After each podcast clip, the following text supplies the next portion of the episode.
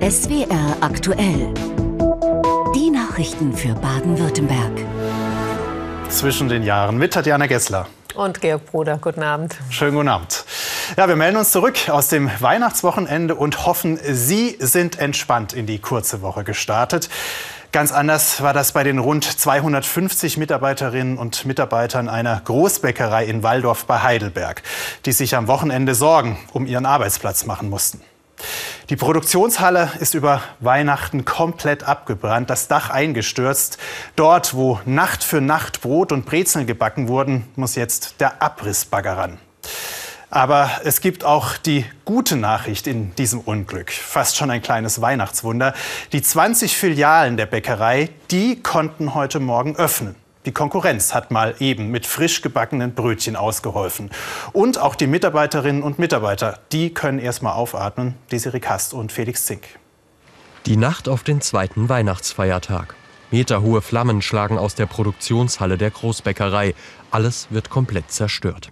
Hier hat die Firma Rutz alle Backwaren produziert für 25 Filialen. Seit vier Generationen in Familienbesitz. Ein Schock für Eugen Rutz. Aber aufgeben für ihn, seine Familie und die Angestellten keine Option. Wie geht's euch denn gerade? Habt ihr euch schon ein bisschen sortiert? Schon heute, einen Tag nach dem Brand, gehen wieder Brötchen über die Theke. Die Ware kommt von anderen Bäckern aus der Gegend. Sie wollten einfach helfen. Also ich muss echt sagen, ähm, manchmal ist man wirklich zu Tränen gerührt dass man einfach sieht, wie viel Hilfe angeboten wird in so einer also wirklich brutalen Situation. Die Auswahl ist zwar kleiner, keine süßen Teilchen, eine begrenzte Auswahl an Broten und Brötchen, aber die kollegiale Hilfsbereitschaft zu Weihnachten hat sich auch schon bei den Kunden herumgesprochen. Das ist was Seltenes, ja. Ich hätte es nicht gedacht. Das hätte ich wirklich nicht gedacht, weil äh, so viel Nächstenliebe gibt es auf der Welt nicht mehr. Nicht? Sehr schön, optimal, ganz toll finde ich das. Nicht nur die Brötchen sind gesichert. Noch in der Nacht des Brandes klärt der Chef mit der Versicherung ab, dass seine Angestellten weiterbezahlt werden. Die hatten Angst um ihren Job. Jetzt das kleine Weihnachtswunder. Kann man vielleicht sagen, ja, dass da das Christkind so ein bisschen mitgespielt hat, oder? Aber ja, das war echt Glück im Unglück. Dass unsere Chefs so schnell alles organisiert hat, dass die anderen Bäckereien uns helfen und dass wir wieder verkaufen dürfen. Das ist ein äh, kleines, wie sagt man, ein kleines Licht im Tunnel. Und das Licht könnte bald noch heller scheinen. Gespräche für eine neue Produktionshalle laufen. Und selbst ohne Produktionshalle könnte die Bäckerei Rutz bald schon wieder selbst produzieren. Andere Bäckereien in der Gegend haben angeboten, ihre Backstuben zu teilen. Eine schöne Geste und nochmal sowas wie ein gelungenes Weihnachtsgeschenk. Nicht immer muss das aber gelingen mit dem Schenken. Das kann auch ordentlich daneben gehen. Oder Mann kann auch mal daneben liegen. Es soll ja Männer geben, die, wenn sie an Heiligabend noch schnell ein Last-Minute-Geschenk besorgen, den Kassenbon fürs Umtauschen schon mal mit einpacken lassen. Vielleicht merken Sie, worauf ich hinaus will. Heute, erster Werktag nach Weihnachten, traditionell der Umtauschtag wobei Traditionen sich ändern, wie Stefanie Ley aus Mannheim zeigt. Der Weihnachtsmarkt in Mannheim ist Geschichte. Der Glühwein getrunken, die Currywurst gegessen. Die Menschen sind jetzt auf der Shoppingmeile unterwegs. Die Geschäfte locken mit Schnäppchenpreisen. Einfach mal ja, Geld ausgeben, ohne Gutscheine einlösen. Was haben Sie denn eingelöst? Was haben Sie schon gekauft? Dürfen wir mal gucken? Eine, eine dicke Winterjacke, Rolli und ja, jetzt geht es anschließend noch weiter. Wir wollten gerne Tanzschuhe kaufen für unseren Sohn zu Weihnachten nachträglich und haben geguckt, ob wir sowas finden in Mannheim. Bilderbücher fürs Enkelkind suchen. Mit Beratung der Eltern, damit die Oma nicht was Falsches kauft. Die große Umtauschorgie wie in früheren Jahren scheint tatsächlich passé. Offenbar ändert sich das Kundenverhalten. Ausnahmen bestätigen die Regel. Die Geschenke ähm, ja, sind gut angekommen, aber natürlich gibt es dann oftmals Probleme mit Größen und deswegen äh, werde ich heute die Artikel, die wir gekauft haben, umtauschen. Die Lage in einem der größten Mannheimer Sport- und Modehäuser bestätigt diesen Trend. Hier sind es gerade mal fünf von 100 Artikeln, die zurückgebracht werden. Vor zehn Jahren war das noch anders. Doppelt so viele Menschen tauschten ihre Weihnachtsgeschenke um. Doch warum der Wandel? Zum einen durch die bessere Information über das Internet, das zielgerichtete Einkaufen und unsere Kunden kaufen auch, das haben wir in den letzten Wochen immer wieder festgestellt, als Paar zusammen, mit den Kindern zusammen und suchen sich ihre Geschenke selbst aus. Auch Gutscheine werden immer beliebter. Über 30.000 hat das Sport- und Modehaus Engelhorn allein in diesem Jahr verkauft. Das Geschäft mit den Gutscheinkarten entwickelt sich als Joker gegen die Online-Konkurrenz. Man bindet seine Kunden an das Geschäft. Ähm, das ist ja auch für unsere Innenstädte jetzt sehr, sehr wichtig. Und ähm, insofern ähm, sind wir da auch äh, ganz froh drum, dass, äh, dass man da so Gutscheine so stark genutzt werden. Jetzt setzen die Einzelhändler ihre Hoffnung auf das Nachweihnachtsgeschäft, denn ab Januar bleiben erwartungsgemäß die Läden eher leer. Während der Einzelhandel also mit Gutscheinen gegen die Online-Konkurrenz kämpft, stapeln sich bei uns zu Hause die Pakete bei vielen. Drei Viertel der Deutschen wollten laut Umfragen dieses Jahr Geschenke online kaufen. Und Sie werden das vielleicht kennen, da ist einiges jetzt direkt nach Weihnachten noch nicht abgearbeitet. Man bestellt ja dann doch das ein oder andere zur Auswahl oder in verschiedenen Größen. Und da muss dann auch wieder was zurück. Also lange Schlangen heute an den Paketshops? Noch nicht. Katja Trautwein. Das ein oder andere Paket wird zur Post gebracht. Die langen Schlangen blieben am Mittag aber noch aus. So auch im Kiosk der Familie Kunz. Hier haben sich auch schon mal so viele Pakete gestapelt, dass kaum noch Platz war. Vor allem an den letzten beiden Weihnachten in der Pandemiezeit. Nicht so heute. Die größte Paketwelle traf den Kiosk schon etwas früher. Dieses Jahr, was ich jetzt behaupten kann, bei uns ähm, war in der Woche von äh, der Cyber Week oder Black Friday war ein erhöhtes Aufkommen an Bestellungen ähm, und auch Retouren. Also das ist eins, was sich äh, im Vergleich zum letzten Jahr auf jeden Fall geändert hat zur Weihnachtszeit. Auch allgemein spüre sie in ihrem Kiosk die Krise. Der Konsum sei zurückgegangen. Überall kommen die Leute zu uns und sagen, ähm, ist es bei euch auch weniger geworden? Und ja, das kann man bestätigen. Mit den meisten Weihnachtsgeschenkretouren rechnet Familie Kunz ab Anfang Januar. Heute gingen nur ein paar einzelne Pakete über den Kiosktresen. Ich habe meiner Mutter ein, ein Workout-Buch geschenkt äh, mit zwei Varianten. Das eine war eine Box und das andere war das Buch und sie hat beschlossen, sie will nur die Box behalten.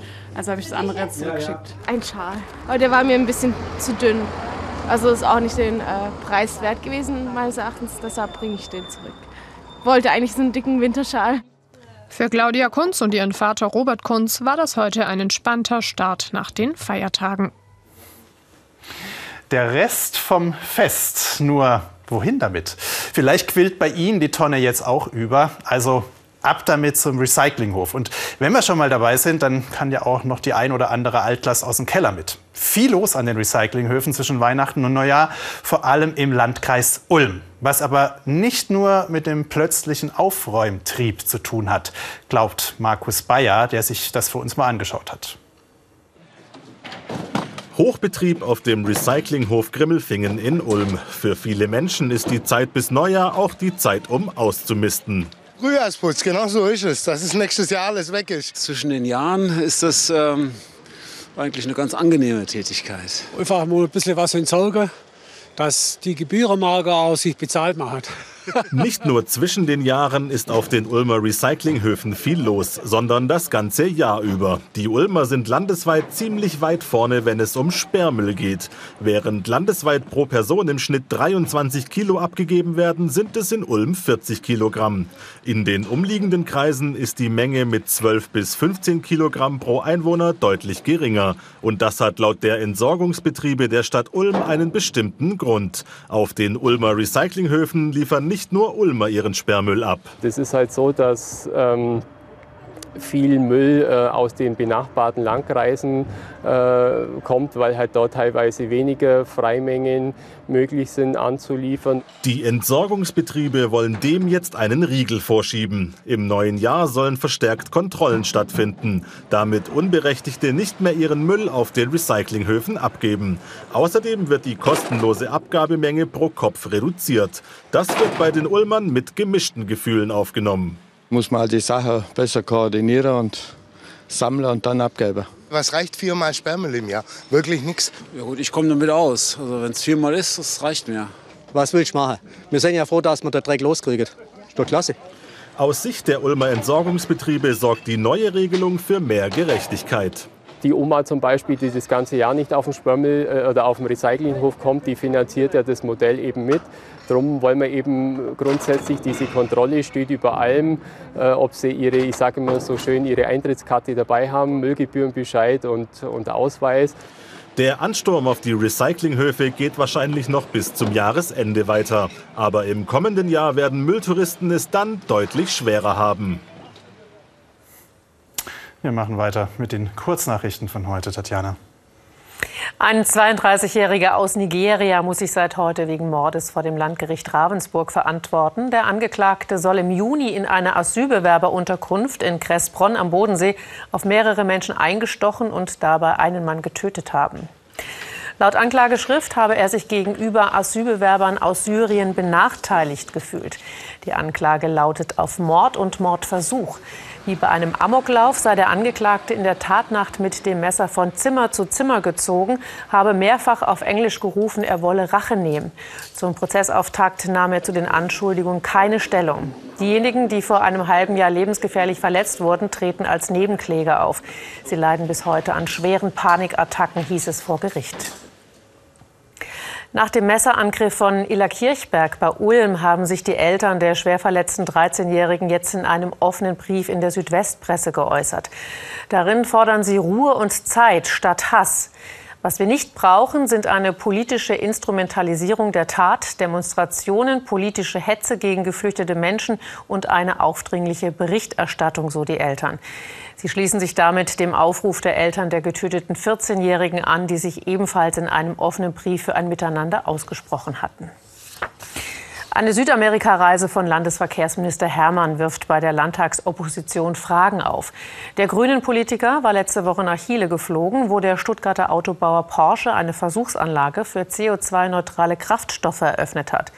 Die FDP-Fraktion will wissen, warum Hermann ausschließlich für einen Termin nach Chile gereist ist und warum er sich für eine Autoanlage interessiert, während sein Ministerium nur auf den Einsatz synthetischer Kraftstoffe im Flug- und Schiffsverkehr setze.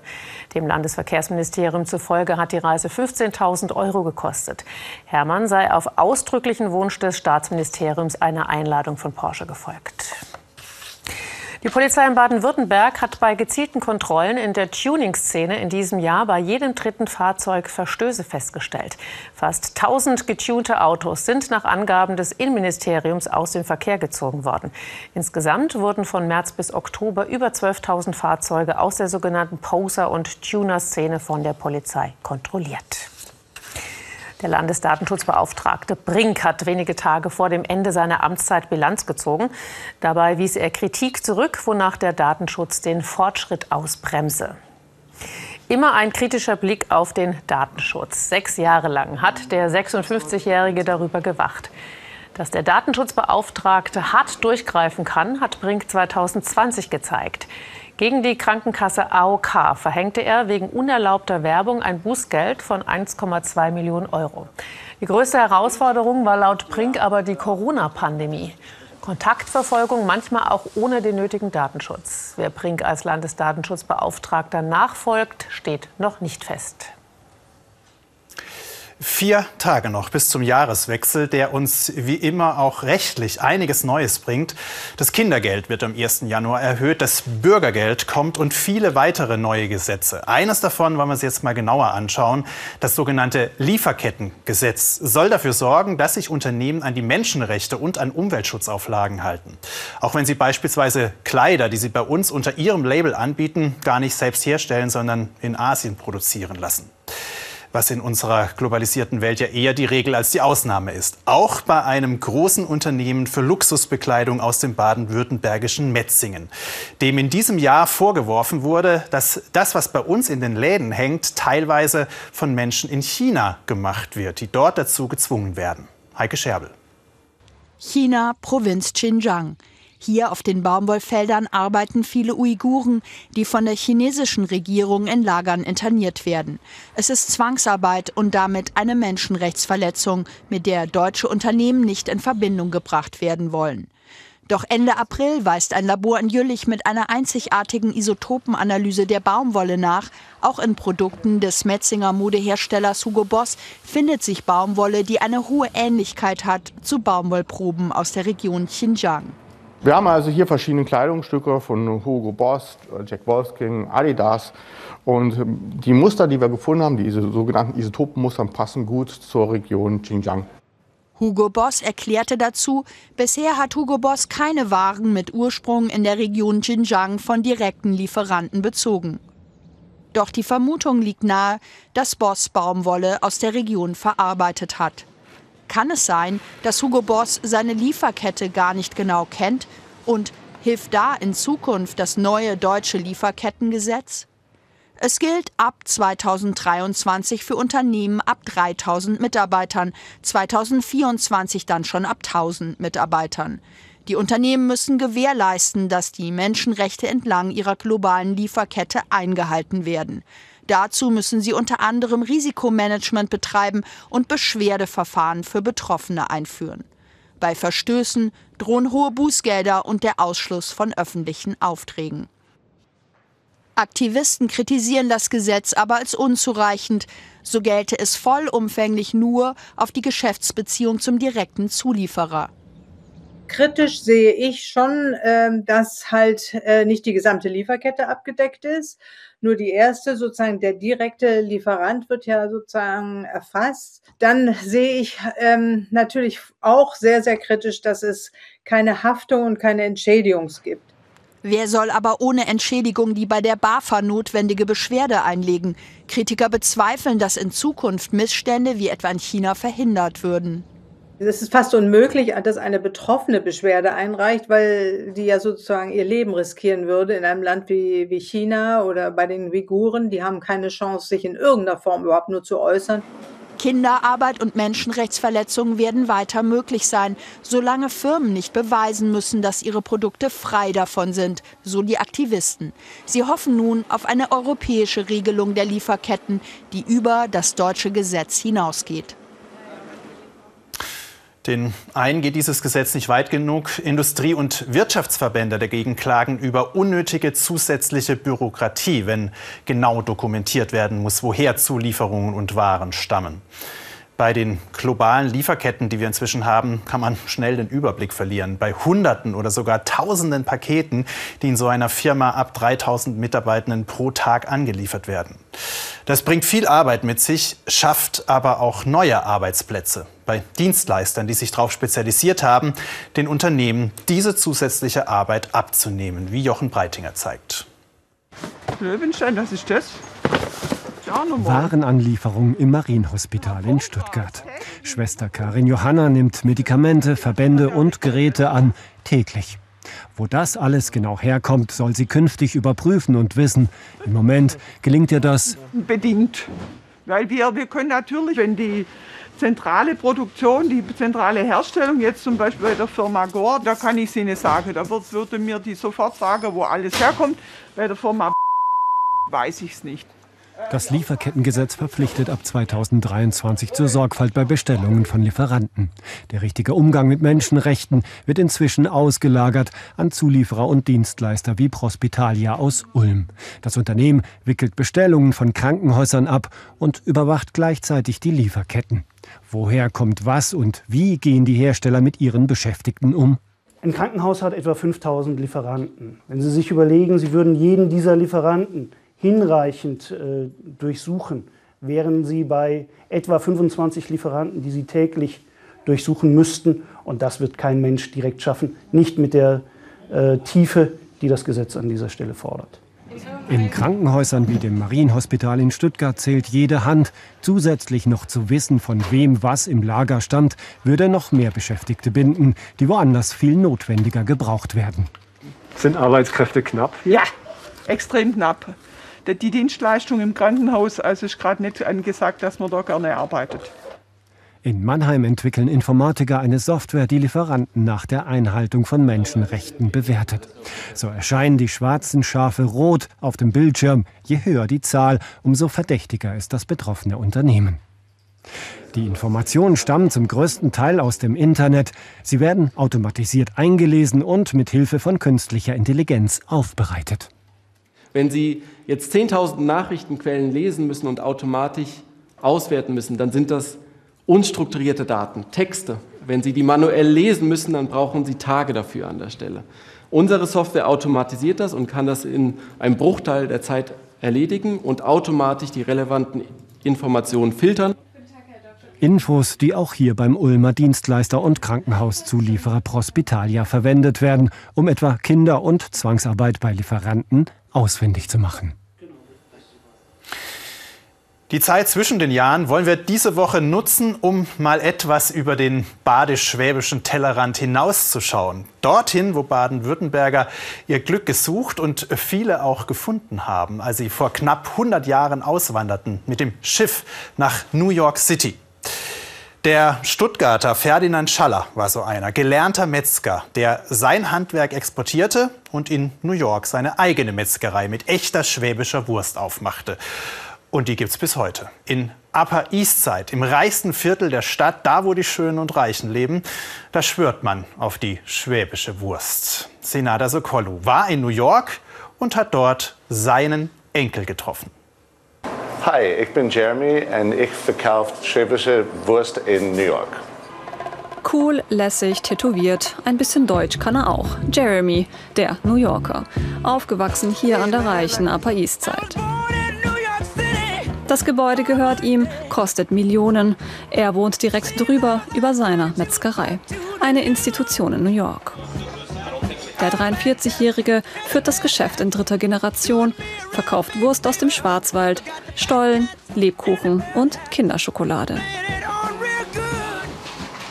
Sein Großvater Ferdinand gründete die Metzgerei vor über 80 Jahren. Seine Metzgerlehre machte er in Stuttgart. 1927 kam er dann mit dem Schiff nach New York. Das war im Jahr 1937. Das war der erste Laden. Das waren damals die ersten Mitarbeiter.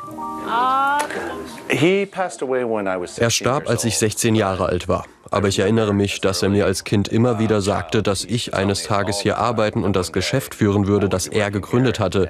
Ich habe immer zu ihm aufgeschaut und ich hatte das Gefühl, dass dies irgendwann mein Schicksal sein würde.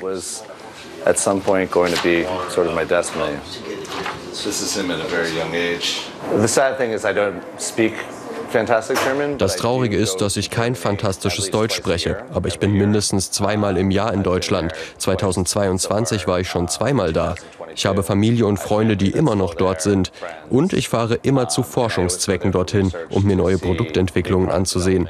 Anfang dieses Jahres waren wir auf einer deutschen Messe. Wir haben einige Preise gewonnen. Ich habe es immer geliebt, die Kultur aus erster Hand zu erleben und nach Deutschland zu reisen. Mein Großvater wurde in Baden-Württemberg geboren, in Neuhausen. Vor kurzem war ich dort, um sein Geburtshaus zu besichtigen. An der Ecke seines Hauses gibt es eine kleine Metzgerei, die er in seiner Jugend sicher oft besucht hat. Die Art von Fleisch, die aus Baden-Württemberg kommt, ist wichtig für uns, denn das ist das Erbe, auf dem mein deutsches Fleischunternehmen basiert. Das Erbe der deutschen Fleischtradition geht ihm buchstäblich unter die Haut. Das ist ein Tattoo vom Wappen der deutschen Schlachterzunft. Mein Großvater ließ sich das gleiche Tattoo in Stuttgart stechen, als er in einer Metzgerei arbeitete. Der Metzgermeister war sehr sauer auf ihn, weil er sich ein Tattoo stechen ließ.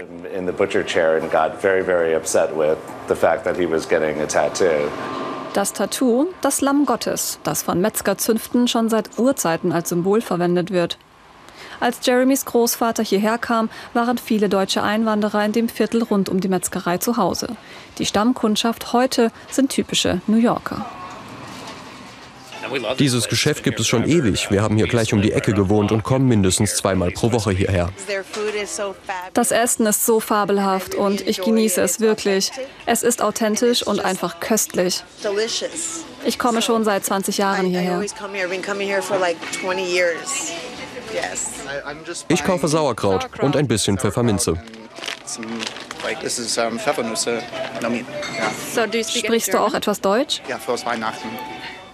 Weihnachten für Jeremy eine wichtige Zeit. Nicht nur wegen dem deutschen Weihnachtsgebäck, sondern wegen der Erinnerungen. Meine Mutter ist ja Deutsche und durch sie feierten wir zu Hause ein traditionelles deutsches Weihnachtsfest. Das einzige Problem ist, dass ich an Weihnachten noch nie in Deutschland war, weil ich immer hier arbeite.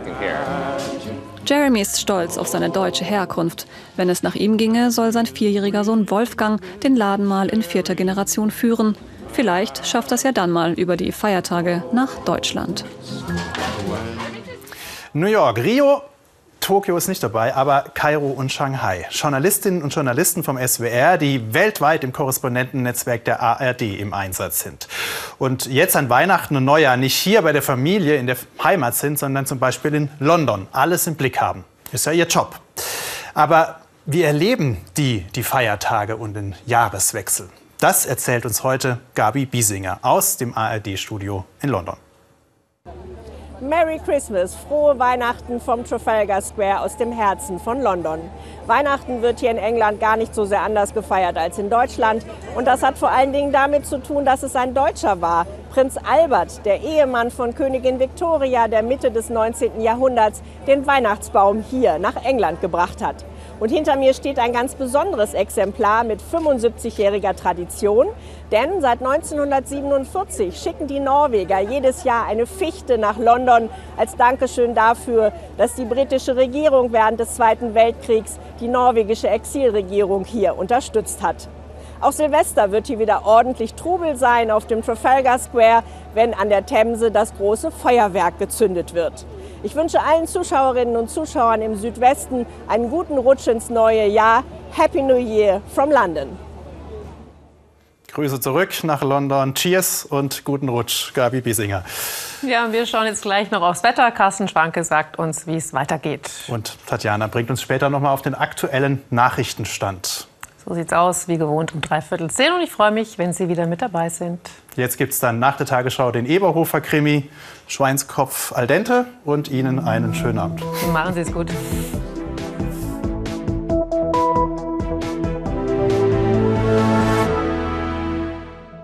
Einen schönen guten Abend, herzlich willkommen zu den Wetteraussichten für Baden-Württemberg. Vor uns liegt der Jahreswechsel und das, was uns die Wettermodelle zeigen, deutet darauf hin, dass es so warm werden könnte wie noch nie seit Messbeginn. Die bisher höchste Temperatur an Silvester stammt aus dem Jahre 1961. Damals waren es 17,0 Grad gemessen in Müllheim. Jetzt packen wir mal den 15-Tage-Trend für Müllheim dazu. Und dann sehen wir, dass wir für Silvester und Neujahr Temperaturen erwarten können im Bereich von 19 bis möglicherweise 20 Grad. Und um auch das mal einzuordnen, haben wir uns mal die Silvester-Höchsttemperaturen der rund letzten 70 Jahre angeschaut für die Wetterstation Freiburg im Breisgau. Und da sehen wir auf den ersten Blick, es gibt deutlich mehr Silvestertage, an denen es positive Temperaturen gibt, Höchsttemperaturen wohlgemerkt und nur wenige echte Eistage, wo es also auch tagsüber kälter bleibt als 0 Grad. Und auf dem zweiten Blick sieht man auch einen Trend. Also in den 50er Jahren lag im Mittel die Höchsttemperatur zu Silvester eher bei 4 Grad. Heute sind wir im Mittel bei 6 bis 7 Grad. Und damit schauen wir auf die Nacht. In dieser Nacht geht es meistens trocken weiter. Morgen früh zum Ende der Nacht können im Norden ein paar einzelne Regenschauer entlangziehen. Die Temperaturen liegen morgen früh am Ende der Nacht bei Werten zwischen 0 und plus 6 Grad.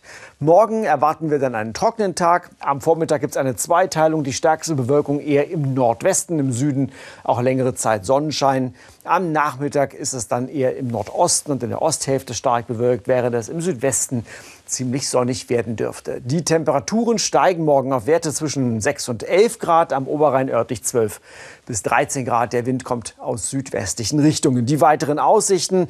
Der Donnerstag wird ziemlich verregnet bei Temperaturen bis zu 14 Grad. Auch am Freitag kommt aus Westen neuer Regen zu uns heran bei ähnlichen Temperaturen. Der Silvestertag, Samstag hingegen meistens trocken, oft auch Sonnenschein und das Ganze bei bis zu 19 Grad.